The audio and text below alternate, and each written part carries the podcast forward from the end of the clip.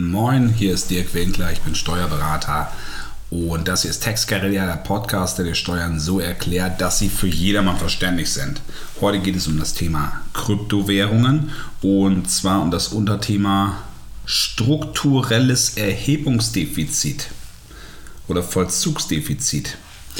Ja, was heißt das? Also das ist natürlich so ein richtiges äh, Finanzamtsdeutsch und wir nähern uns wie immer dem Thema ähm, von oben, von der Vogelperspektive aus. Ganz grundsätzlich, ähm, Kryptowährung habt ihr möglicherweise schon häufiger gehört in meinem Podcast, so ein bisschen mein Steckenpferd und ähm, ganz grundsätzlich kann man ja sagen, wenn man mit Kryptowährungen handelt und zwar innerhalb der Spekulationsfrist von einem Jahr, das bedeutet, wenn zwischen Ankauf und Verkauf weniger als ein Jahr liegt, dann ist der Verkauf steuerpflichtig. Wenn er darüber hinaus liegt, dann ist er steuerfrei. Ganz grundsätzlich. Es gibt natürlich immer so ein paar Fallstricke. Ne? Zum Beispiel, wenn man eben die ähm, Coins, wenn man die verleiht, wenn man dafür Zinseinnahmen bekommt, dann wird es an dieser Stelle so ein bisschen hakelig. Musste man nochmal ins Detail gehen. Aber ganz grundsätzlich, wenn du halt rein handelst, bisschen verkaufst, dann schau bitte, wie, wie groß ist die Zeitspanne zwischen Ankaufs- und Verkaufsdatum. Wenn mehr als ein Jahr überhaupt kein Thema, du musst es nicht angeben. Ich meine, deine Steuererklärung Du solltest es immer dokumentieren. Das finde ich immer sehr wichtig, dass du halt die Auswertungen, dass du dir Reporte aus den jeweiligen Börsen ziehst, dass du idealerweise auch mit Plattformen wie Cointracking oder Accounting, dass du da von vornherein weißt, wie viel, ist da, wie viel da steuerlich rauskommen müsste. So hast du eben auch die, ähm, den Gegencheck von einem anerkannten Programm was das Ganze für dich steuerlich auswertet. Aber wenn da steht null, respektive ein Betrag von weniger als 600 Euro, das ist nämlich die Freigrenze, dann brauchst du das in deiner Steuererklärung überhaupt nicht reinschreiben. Ne? Und wenn das, das, Finanzamt dich später fragt, da war doch was, dann kannst du deine Auswertung aus der Schublade zaubern und sagen, natürlich, ich habe mir darüber Gedanken gemacht, ich muss es nicht angeben, aber wenn ihr ganzen Details haben wollt, hier bitteschön, gar kein Thema. Das heißt, du kannst dich dort auf das Finanzamt, äh, kannst dich zurücklehnen und warten, bis das Finanzamt kommt.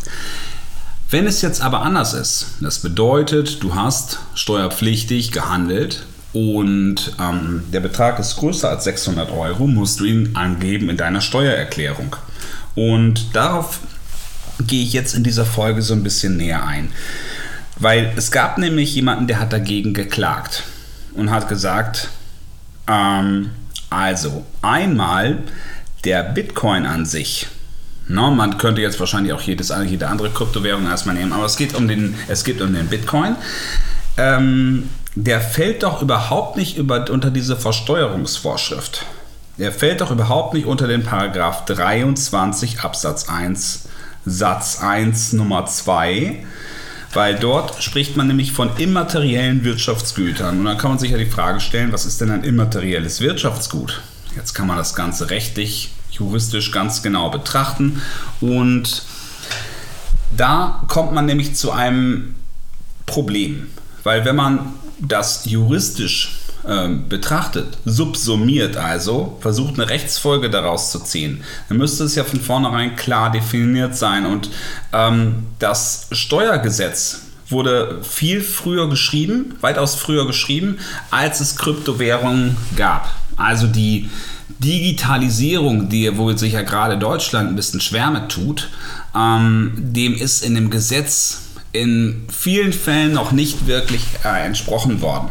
Und das bedeutet, man kann aus dem Gesetz einfach nicht rauslesen, ob ein Bitcoin ein immaterielles Wirtschaftsgut in diesem Sinne ist oder nicht. Und solange das noch nicht wirklich vom Gesetzgeber entschieden ist, na, das deutsche Parlament darüber noch nicht abgestimmt hat, muss man sich darauf verlassen, was die Gerichte erstmal sagen. Oder eben auch, wie das Finanzamt darüber urteilt. Na, es gibt ja, wir haben ja drei geteilt. Es gibt ja die Legislative, Exekutive, Judikative. Judikative sind die Gerichte, Exekutive ist das Finanzamt, beziehungsweise eben auch die Oberfinanzdirektion zum Beispiel, auch das Bundesfinanzministerium im Übrigen. Aber die Legislative selbst, die hat dazu noch gar nicht so viel gesagt. Also es gibt kein Gesetz, kein Einkommensteuergesetz, wo drin steht, wenn du mit Kryptowährungen handelst, dann fällt das definitiv darunter. Wir müssen also uns also erstmal eben darauf verlassen, was eben von den anderen Instanzen so kommt. Und jetzt hat dieses Gesetz eben gesagt, zum Beispiel, Bitcoin, ganz klar, ist ein immaterielles Wirtschaftsgut und deswegen ist es zu versteuern. Und aber man muss eben auch sagen, das ist nur in Anführungsstrichen ein Finanzgericht. Es gibt noch, na, es gibt nachher den Bundesfinanzhof, der steht eine Stufe höher und der könnte diese Urteile, die ein Finanzgericht zum Beispiel erlässt, quasi ähm, überbieten, sagen wir mal so. Aber das ist in diesem Fall nicht erfolgt und deswegen können wir uns darauf erstmal verlassen. Das ist für manche, ähm, für die Argumentation ist es negativ, wenn man sagen würde, okay, der Krypt, die Krypto, äh, Kryptowährungen sind ja gar kein Wirtschaftsgut in diesem Sinne. Also das ist sozusagen erstmal ausgestochen. Das bedeutet, wenn du jetzt eben mit Kryptowährungen handelst, dann kannst du nicht mit dieser Argumentation ankommen, weil das Finanzgericht in Baden-Württemberg, 11.06.2021, hat gesagt, es sind, es fällt definitiv darunter. Dann gab es noch andere Punkte, die angesprochen wurden. Und der wesentliche ist, naja, es gibt doch ein strukturelles Vollzugsdefizit. Es gibt so viele Leute in Deutschland, die sagen, ich gebe das eigene, ich gebe das einfach mal gar nicht an. No? Also das ist jetzt äh, nichts, was, was ich äh, verifizieren kann. Ähm, ich habe vielleicht eine Ahnung, aber Ganz grundsätzlich weiß man natürlich nicht, wie viele Halter von Kryptowährungen es in Deutschland tatsächlich gibt und wie viele davon beim Finanzamt eben ganz sauber spielen. Übrigens von mir der Tipp an dieser Stelle, ähm, nicht weil ich es sagen muss, sondern weil ich es eben auch richtig finde, immer ganz sauber spielen gegenüber dem Finanzamt. Ja, du kannst versuchen, dir das, die optimale Lösung rauszusuchen, aber einfach ähm, einfach etwas nicht angeben, das kann nachher ein Böse auf die Füße fallen.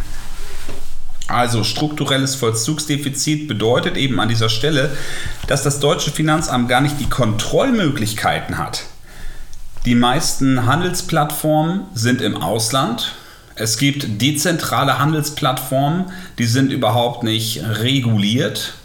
Das bedeutet, dass man an dieser Stelle sagen kann, okay, wo ist der CEO? Ihr seid jetzt dazu verpflichtet, allen Finanzbehörden eure Daten zur Verfügung zu stellen, beziehungsweise dass ihr nur der amerikanischen vielleicht eure Daten zur Verfügung stellt, die das allerdings automatisch mit allen anderen Finanzämtern der Welt abgleicht.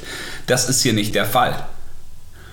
Möglicherweise gibt es halt nicht mal einen KYC-Prozess. Das bedeutet, du hast dort ein Konto, du handelst mit Kryptowährungen, du hast dort einen Bestand von umgerechnet 100.000 Euro oder eine Million Euro, was du dir tatsächlich ertradet hast, aber niemand weiß es, beziehungsweise das deutsche Finanzamt weiß es nicht. Und jetzt könntest du ja sagen, na gut, wenn die es eh nicht wissen, dann lasse ich es einfach mal drauf ankommen. Wie groß ist die Wahrscheinlichkeit, dass es irgendwann mal rauskommt? Meine Meinung zu dem Thema habe ich gerade kundgetan, aber ich verstehe diesen Gedankenansatz, weil heute die Wahrscheinlichkeit, dass sowas rauskommt, ist per Stand heute tatsächlich recht gering. Na, mit steigender Zeit, steigendem technologischen Fortschritt mag sich das ändern. Gehe ich auf jeden Fall von aus. Und jemand anders sagt dann eben, wenn ich das hier angebe, ich soll darauf Steuern bezahlen, jemand anders macht es absichtlich falsch, zahlt keine Steuern und bekommt keine Strafe, weil es nicht nachvollziehbar ist, nachvollziehbar ist, das ist doch unfair. Und damit hat er ja gar nicht so unrecht. Und das ist eben dieser Punkt des strukturellen Vollzugsdefizits. Also das Finanzamt kann an dieser Stelle nicht erheben, kann die Steuer nicht vollziehen nachher, kann sie nicht einfordern weil einfach die Informationen fehlen. Das Ganze ist strukturell ähm, begünstigt, weil eben andere Länder, andere Plattformen tatsächlich nicht nach denselben Spielregeln spielen wie das deutsche Finanzamt. Auch an dieser Stelle hat das Finanzgericht in Baden-Württemberg gesagt, ist vollkommen egal. Jeder ist dazu verpflichtet, seine Steuer sauber anzugeben. Auch derjenige, der es nicht tut. Der begeht hier Steuerhinterziehung, die natürlich in diesem Fall noch nicht aufgedeckt ist. Oder ich sage mögliche Steuerhinterziehung. Ähm, die in diesem Fall noch nicht aufgedeckt ist, aber das befreit niemand anders davon, nicht an dieser Stelle selber sau sauber spielen zu müssen. Also, insgesamt entlastet das Finanzgericht Baden-Württemberg so ein bisschen den deutschen Gesetzgeber.